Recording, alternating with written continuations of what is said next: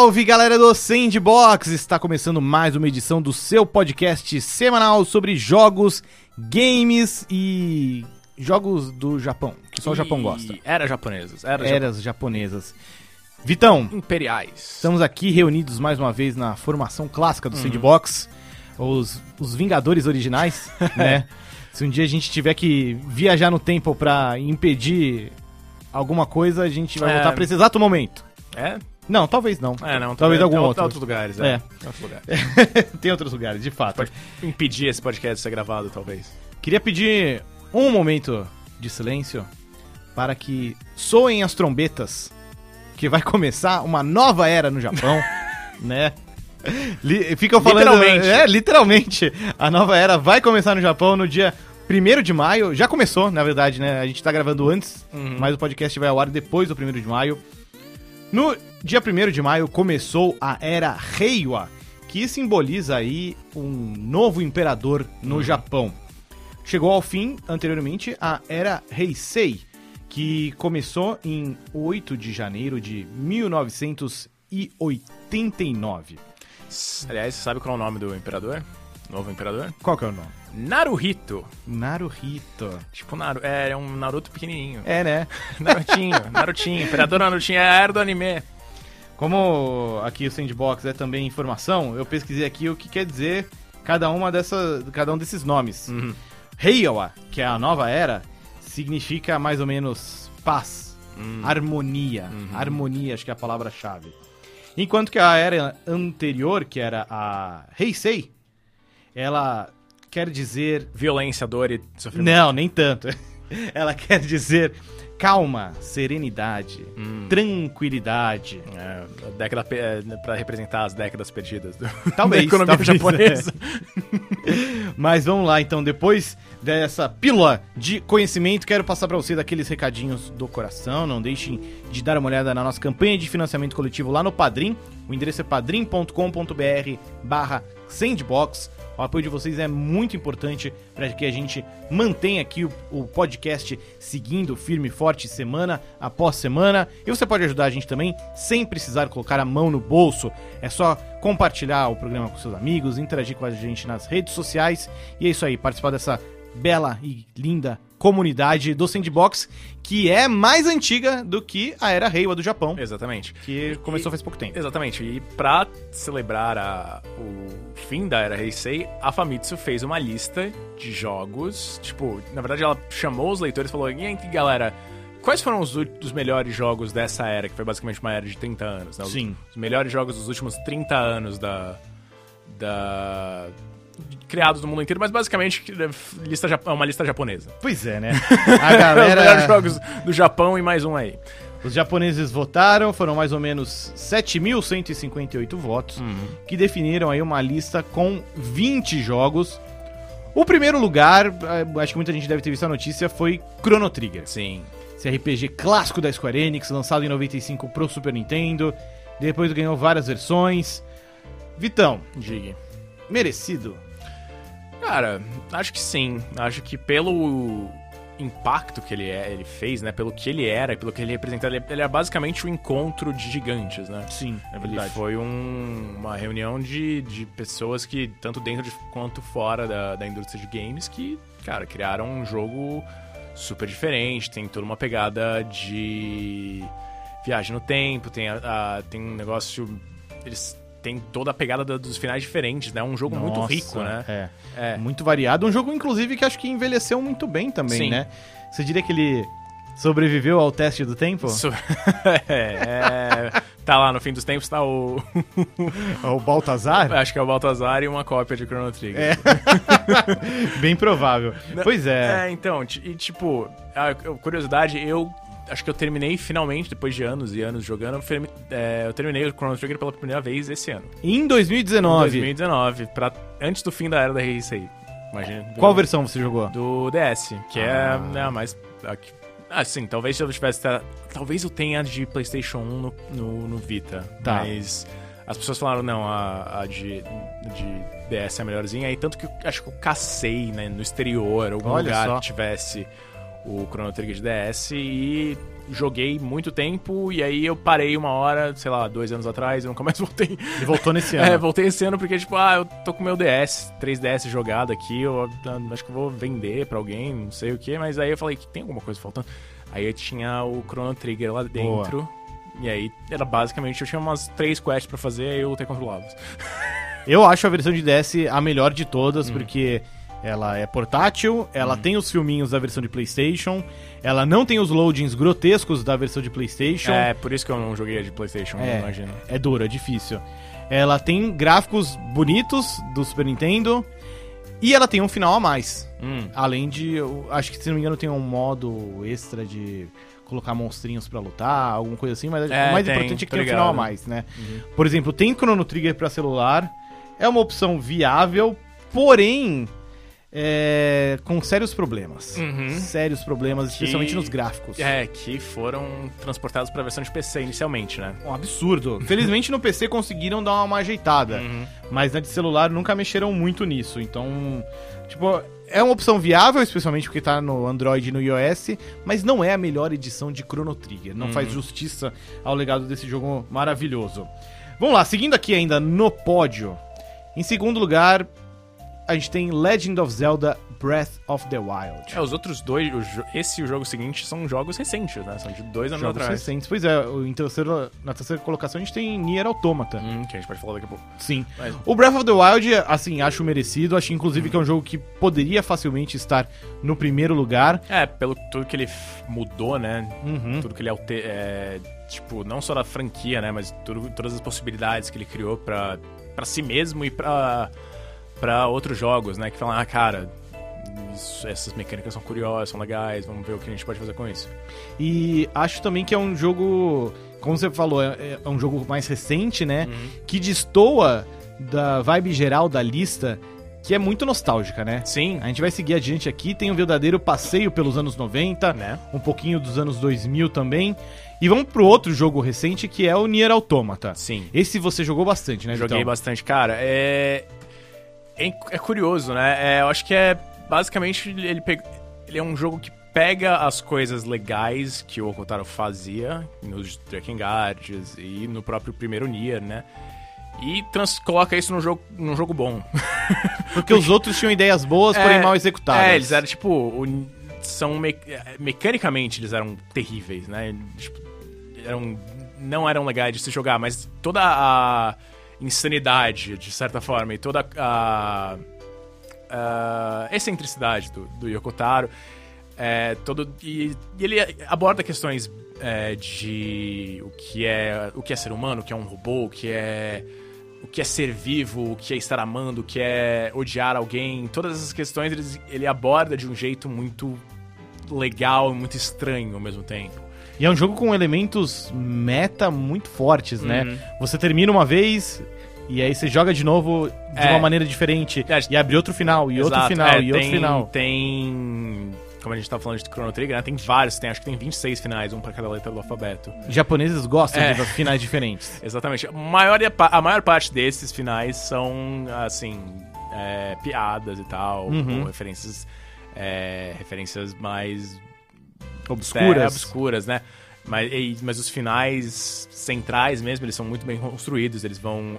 O jeito que os personagens evoluem é, faz sentido, tipo, você vê o, o, sei lá, a, a 2B e o 9S no, no começo do jogo, eles são criaturas completamente diferentes no final do, do jogo. tipo, legal. É, muito bem, bem feito. E bacana, né? Ver um jogo tão recente aí também É, e é um jogo uma posição alta. E, tipo, é um jogo que, que sei lá, num, quando você. Quando foi anunciado, ele foi meio, ah, legal. A galera. não deu muita bola, Não né? deu, é, foi numa conferência da Square Enix, foi tipo. Foi, é, G3. É, eles falaram, ah, anunciamos um Nier novo. Eu, aí, é, ó, ok, beleza. E continuou até chegar o momento que foi lançado e a galera pirou, enlouqueceu Uhum. com esse jogo. Não é à toa que depois, é, tipo, mais de ano depois, chegou no Xbox, fez muito barulho também. Uhum. Sim. E, enfim, conquistou aí um bom lugar. Já chegando na quarta colocação, a gente tem um jogo que Hum. Seu jogo. seria estranho não estar nessa lista, que é o Final Fantasy VII. Sim. Né, um RPG aí divisor de águas, Mudou tudo. mudou tudo. Foi o jogo que meio que é, conseguiu trazer RPGs japoneses para o ocidente, né? É. Até então eles eram coisas excêntricas, diferentes. E o Final Fantasy VII conseguiu ser um hit, não só no Japão, onde isso já era esperado, mas também no ocidente, É, né? porque o. Antes era uma era a terra da Nintendo, né? O Final Fantasy. O Final Fantasy VII foi o grande quebra na história da, da Square, nessa parceria com a Nintendo. Eita. Né? E essa parceria com a Nintendo e. E assim, o fato dele ser tão mais expansivo, né? Dele. Ah, a gente tem uma, uma nova mídia que a gente pode trabalhar. A gente pode, sei lá, os, poten- é, os limites são tão maiores do que a gente estava acostumado, vamos aproveitar isso.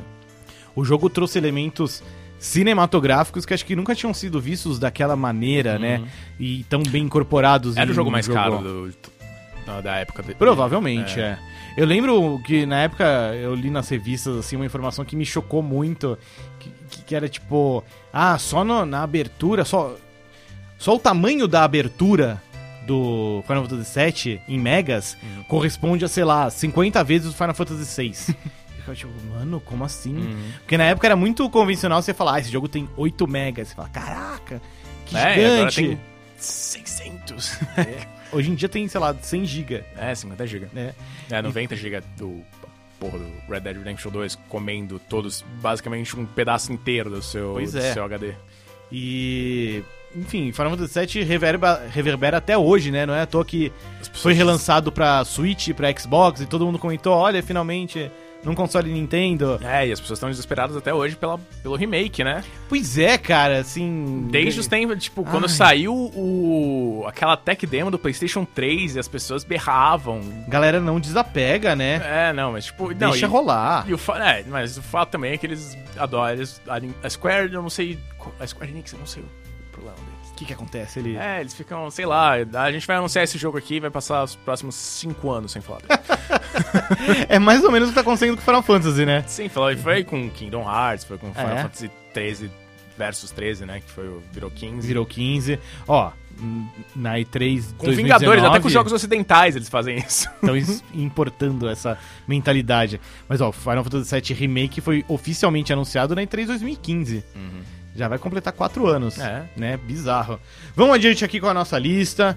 E aqui um jogo que é bem japonês mesmo, Nossa. em quinto lugar. Todo- é, é mítico, né? Mítico. Que é o Okami da Capcom. Uhum. Lançado originalmente pra Play 2, depois saiu em várias plataformas, saiu pra Wii, saiu pra Xbox, pra Play 4, pra Switch, pra Mil Play versões 3. HDs, né? É, exatamente. Você jogou Okami, Vitão? Joguei um pouquinho, não Hum. joguei muito, mas eu sempre. É aquele jogo que eu sempre queria, é, sei lá, dedicar mais tempo. Tá no seu eterno é, backlog. Exato, ele tá no, eu acho que eu comprei umas duas ou três versões dele, tá no, tá no meu Steam, acho que tá até baixado no meu Steam. Só esperando. É, o dia que eu tiver um tempo mais livre eu jogo. Mas, cara, é, o, a- acho que principalmente o estilo artístico dele, e tinha toda uma pegada na versão original, né? Da- das mecânicas de, Do pincel? de pincel, que era, uma- Uhum. e era, era de movimentação, né? Porque era o Wii. Não, o jogo original era do Play 2. Play 2, cara. Play 2. Mas o, o Wii, ele mudou muito isso. Tinha Foi. esse aspecto. Eles adaptaram pro Wii Remote, então você efetivamente desenhava com, Uhum. com o pincel, né? No Play 2 você mexia a alavanca analógica da direita. É, isso era O que não era confortável. É, isso acho que esse foi o, o grande diferencial dessa versão. Sim, era uma versão muito bem feita. Foi um porte desenvolvido pela Ready At Down, Hum. que é o estúdio do, do The Order, Order. dos God of War de PSP. Hum. Enfim, um estúdio muito eu jura- competente. Tanto ao ponto que eu jurava que era um jogo de Wii. É. Não, E é um jogo que não só. Acho que ele tem uma identidade forte com o Nintendo porque ele parece muito um Zelda. Parece. Ele é basicamente um Zelda Ocarina of Time, É. só que de mitologia Não, japonesa. tem, toda- é, tem uma pegada meio. Não é cel shading, mas tem uma arte que te lembra um pouco, sei lá. Ah, parece que tem uma pegada meio Wind Waker. né? Sim, sim. Foi um período em que o Zelda tava nessa fase do Wind Waker, né? Os gráficos cel shading, parecia um desenho animado. E o Okami veio algum tempo depois com essa pegada também e... Enfim, chamou bastante atenção, né? É, o remake original do Okami foi em 2006, se não me engano. Então, tava muito próximo ainda do Wind Waker e, né, chamou atenção. Vamos adiante aqui com a nossa lista, Vitão. E a gente falou que o Okami parece o Zelda. E em sexto lugar tá justamente o Zelda Ocarina of Time. Hum, Que acho que também é um jogo que seria estranho não É. aparecer aqui. pelo tudo que representa. né? É, e pelo período abarcado aí, né, de Hum. 30 anos. O jogo saiu em 98 pro Nintendo 64 e acho que da mesma maneira que o Breath of the Wild explodiu a cabeça de muita gente com possibilidades, acho que o Ocarina fez isso também, talvez Aham. até com um impacto ainda maior na época. Sim, é, porque é, foi uma evolução, né? Ele, a série era 2D até lá, e aí agora tem esse mundo to- todo tridimensional, tem um sistema de luta, de sistema de batalhas que basicamente revolucionou, né? Os golpes, o negócio da travazei e tal. É. O, ah, uma história muito bem desenvolvida, né? Uma história simples, mas, mas é muito bem, Bem contada, né? contada, tem várias reviravoltas legais e tal. Os, os dungeons são memoráveis, até. Templo da Água. É, exatamente, até memoráveis por jeitos errados, como um tempo lá, jeitos que você não quer que eles sejam me- memoráveis. É, é, é um, é um jogo que marcou bastante, especialmente, acho que pessoas da nossa, minha, nossa geração.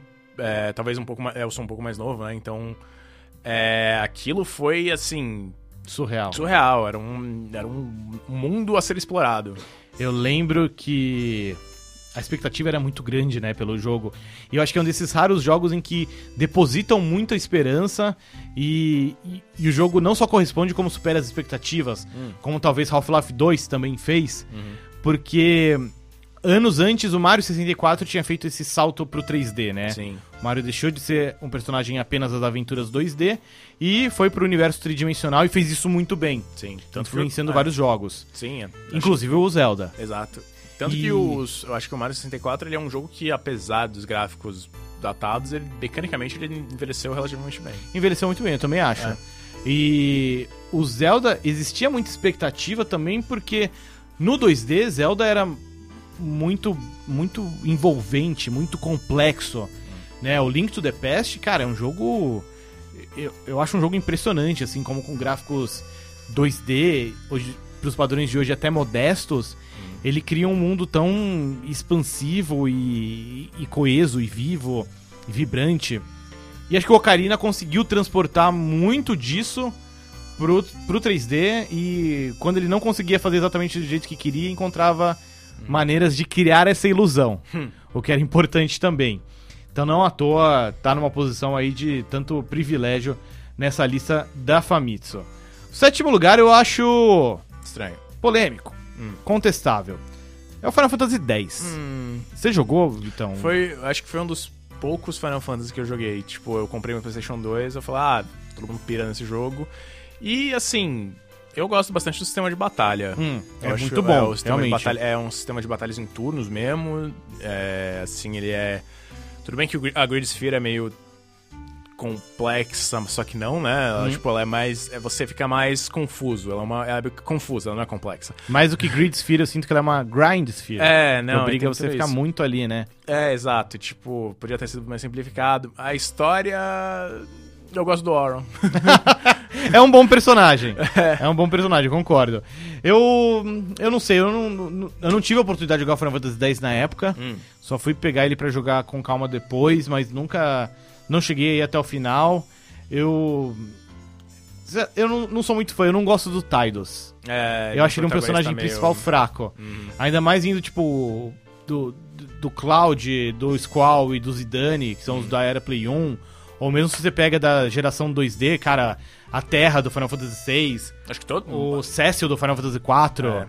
Eu acho que o Tidus fica ali num, num nível um pouco abaixo. que ele é adolescente birrento, É jovem, marrento, é meio bobo, tem aquela risada. É, não. Né? Mas, enfim, como dá pra ver, é um jogo que ecoa muito forte aí Pro até japonês. hoje com, com o público japonês. Em oitavo lugar, aqui acho que tá bem representado, que é a primeira geração de Pokémon. Uhum. Pokémon Red, Green, Blue e Yellow, né? Deram esse chorinho aí pro, pro Yellow também. O Green, né? É, e pro Green, é que o Green foi só no Japão, É, né? o Green é japonês. No e- começo era só o Red e o Green. Uhum. Aí quando veio pro, pro ocidente, veio só o Red e, Blue. o Blue.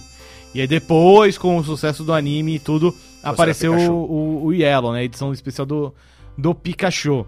É, cara, esse jogo a gente já falou bastante por aqui, Sim, né? De Pokémon. Tem, é, tem um podcast basicamente dedicado a, a ele e acho que a segunda geração também, né? Teve, teve pro Gold Silver. É. Teve também. Então, é. Mas é, é um jogo que marcou muita gente, muita infância de muita gente, inclusive eu, né? E acho que É. assim, prova da força da franquia é que até hoje todo episódio novo de Pokémon causa muito alvoroço, vende muito e, mano, na boa, os jogos são praticamente iguais, Uhum. né? Não, não houve um- uma evolução tão radical como, por exemplo, a gente viu no Breath of the Wild. É. né? Os jogos de Pokémon, eles têm ali algumas questões muito bem consolidadas, Hum. cristalizadas. Você acha que nem o Sword and Shield vai mudar alguma coisa? Eu acho que não. Eu acho que o que mais tentou mexer com padrões da série foi o Sun and Moon, Uhum. mas mesmo assim preservando algumas coisas intactas. E acho que o Sword and Shield ele só vai trazer isso tudo pra um público ainda maior e pra- pra gráficos ainda mais bonitos, né? Porque Sim. o primeiro pra um console de mesa É, um propriamente dito, ainda que o Switch potente. também seja um portátil, né? Então, acho que não tem muito mais o que a gente falar de Pokémon sem se repetir em É, relação mas aos é, podcasts. tá aí. Bulbasauro, Squirtle, Charmander, é isso aí. E não lugar é um jogo que eu não tive a oportunidade de jogar, infelizmente. Rapaz, então estamos aí, estamos juntos nessa festa. Eu acho que eu tenho ele. Eu Aonde? acho que eu tenho ele no DS. No DS, Dragon Quest V. É, eu acho que eu roubei da redação de bons jogos. Olha se só. Quiser, se você quiser, eu entrego pra você e depois a gente fala junto, que é o Dragon Quest V, né? Pois é, esses Dragon Quests intermediários entre o 2, talvez, mas enfim, o 3, o 4, o 5 e o 6 Uhum. são jogos que demoraram pra aparecer no, no ocidente, nu- nunca estouraram aqui, né? É, Dragon Quest nunca conseguiu fazer o que Final Fantasy fez. Exato, eles tentaram, não- acho que eles não conseguiram exatamente, mas eles tá um nível mais popular com 11, né? O 11 foi muito bem, o 8 foi muito bem lá atrás também. Uhum. E mas o 5 eu acho que é um jogo que não tem esse mesmo impacto no público ocidental que teve no público japonês, né? Uhum. No Japão a gente sabe que tem aquelas histórias de ah, a galera faz filas e falta no trabalho em dia de É. Dragon Quest e tudo mais. Tá vendo outro dia tem um, tipo, uma cidadezinha no interior do Japão que tem uma estátua de Dragon Quest. Cacete. É. É tipo, é tipo Suzano com os Pokémon? É, é meio isso, é meio isso. então isso mostra aí a, a força da série lá na, na Terra do Sol Nascente. Em décimo lugar, e acho que a gente pode fechar por aqui nossa lista de comentários pra não se prolongar demais, Hum.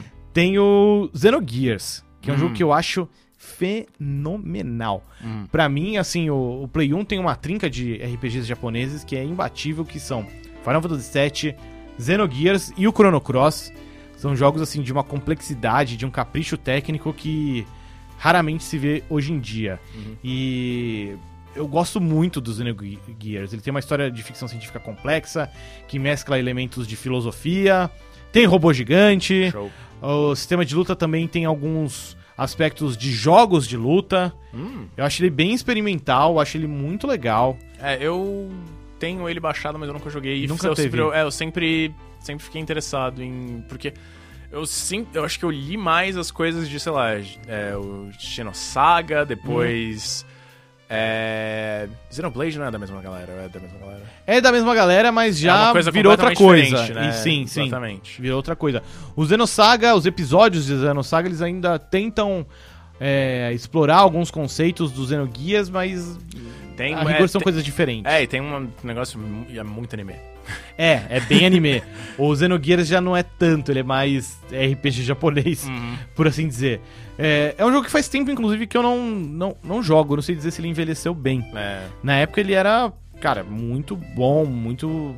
Eu, eu gosto que ele mescla cenários 3D com sprites 2D. Uhum. Então tem uma coisa ali legal. E É a uma- história é muito complexa. Uma eu coisa de curto. transição. Sim, é sim. uma coisa de transição entre as duas, entre basicamente o 2D e o 3D. né? Sim. Ah, a lista segue adiante aqui até o 20 lu- o 20 lugar. Eu ia falar o 20 lugar. 20. Até o 20 lugar. E o que eu queria destacar aqui é que só existe um jogo ocidental, Vitão. Que é justamente o 11 lugar, que é o Vainglory. Ok. que é um MOBA, é um, um, com- um rival de League of Legends, Hum. que nasceu no iOS e é o único jogo ocidental na lista, um MOBA pra celular. É. É, Faz sentido considerando o público e a. a- basicamente a tendência dos japoneses a jogarem coisas em, em dispositivos mobile, né? Sim, sim. Então. Daqui a pouquinho a gente passa aqui pelos outros jogos restantes da lista, mas eu queria lançar aqui o questionamento, Vitão. Hum. Estamos falando aqui de um período de 30 anos, Certo. né, de 89 a 2019. Que jogos ocidentais você acha que mereceriam espaço nessa lista de melhores Nesta. Top 20 dos últimos 30 anos. Rapaz, tá. Tem Bom, muita coisa. Tem muita coisa. Tem muita muito jogo. coisa. Eu diria. Pra pegar anos recentes, hum, você acha que The Witcher 3? eu acho que colocaria The Witcher 3, sim. Eu não gosto tanto do jogo, já acho que já foi até mencionado antes, mas eu acho que ele valeria pelo, pelo conceito histórico e pela, pela influência, né? O The Witcher? Não, não, o Qual? Skyrim. Ah, O The Witcher 3 eu gosto bastante. Eu- É um jogo que tem aspectos de Skyrim, mas eu acho que ele faz melhor, porque ele tem quests melhores. Uhum. São coisas que me interessam mais, mas o Skyrim tem muito desse mundo e desse negócio de exploração. Que na verdade, tipo. Ele é uma evolução, a gente, a gente tá falando, é uma evolução do Morrowind. É Tá. Eles pegaram o Morrowind, aí eles melhoraram um pouco certos conceitos mecânicos, né? Embora muita gente prefira Morrowind do, da Oblivion.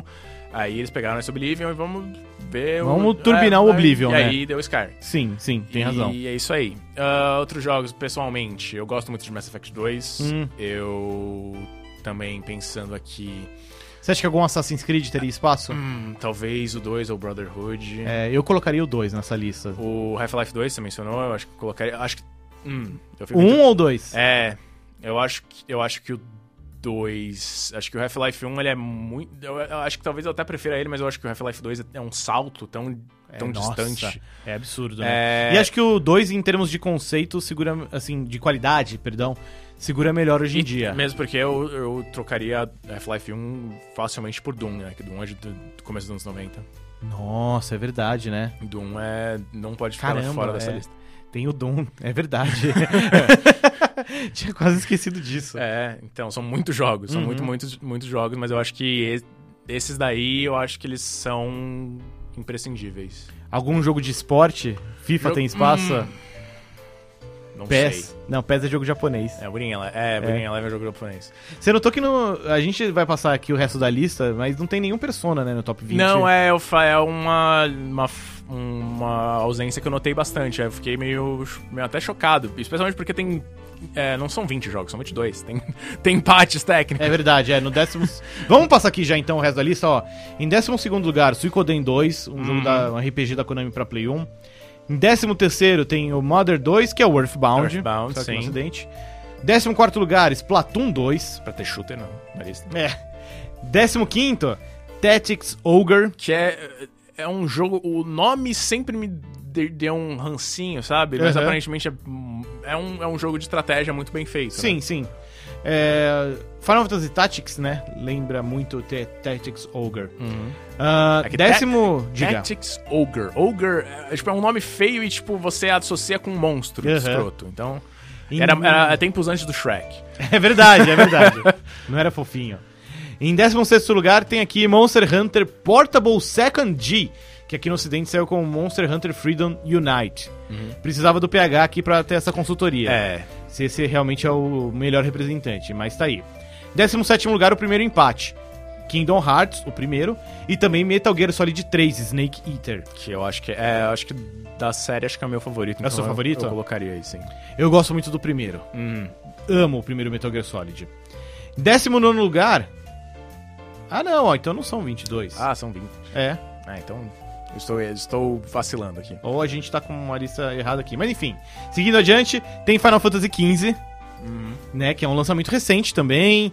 Aí. E mais um Final Fantasy pra lista. Assim como no vigésimo lugar, que a gente tem outro empate entre Final Fantasy XI, que é um MMO. É, tem 21. Ah. E também Pokémon Diamond and Pearl, que é o outro Pokémon aí da lista, né? Nenhuma outra geração entrou, nem o Gold Silver, que a gente curte muito aqui. É curioso que o Final Fantasy 11, não 14, né? É. Talvez tenha ecoado melhor com o Tem um impacto lá. maior lá, é. Tenha mais gente que jogou. É, Porque o- o 14 ele passou por um reboot, né? É, exatamente. O 14 tem toda uma história de redenção e tal. Exato. O 11 desde sempre só É, foi bem. tá rolando. E tá rolando até hoje, né? Choca- Que mostra muito aí. É tipo o EverQuest do, no Japão. né? É, é meio isso. Bom, você quer comentar alguma coisa mais com relação aos jogos ocidentais, Vitão? Hum, pensar, é que eu, eu queria lançar aqui um- uma outra dúvida também. Algum jogo da série Batman Arkham? Hum, sim, pelo impacto que ele teve nas mecânicas É. de luta, né? Esse, e- mas você mencionou a falta de um persona é bem. bem No- notória, notável. né? É, eu Bem imaginei forte. que, tipo, sei lá, o persona. Eu fico até chocado porque tem três personagens assim que a galera pira muito e que. É.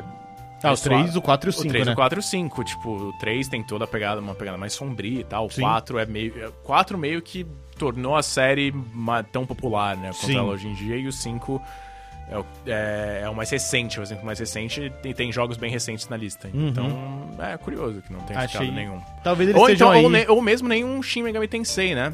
Ah, mas acho que talvez já sejam jogos mais antigos. É, mas ainda tem, sei lá, o Shin Megami Tensei 3, que a galera, que eu sei, pelo que eu sei, eu não. Sim. Eu só tenho mais foco no, no Persona mesmo. Mas o Shin Megami Tensei 3 era do PlayStation 2, eu acho. Talvez tenha muito a ver também com o próprio público da Famitsu, né? Vamos lembrar que essa lista é formada por uma enquete É. de leitores da revista. Talvez tenha um aspecto mais geral. É, mais, talvez. né? Não, não, não tão aprofundados como o Shin Megami Tensei Hum. supõe. Não tem nenhum jogo de luta também, né? É. Nenhum Street Fighter, nenhum É. Tekken, nenhum Mortal Kombat. É, acho que o público da Famitsu é muito, gosta muito de jogos de, de RPGs em geral. É, que surpresa, né?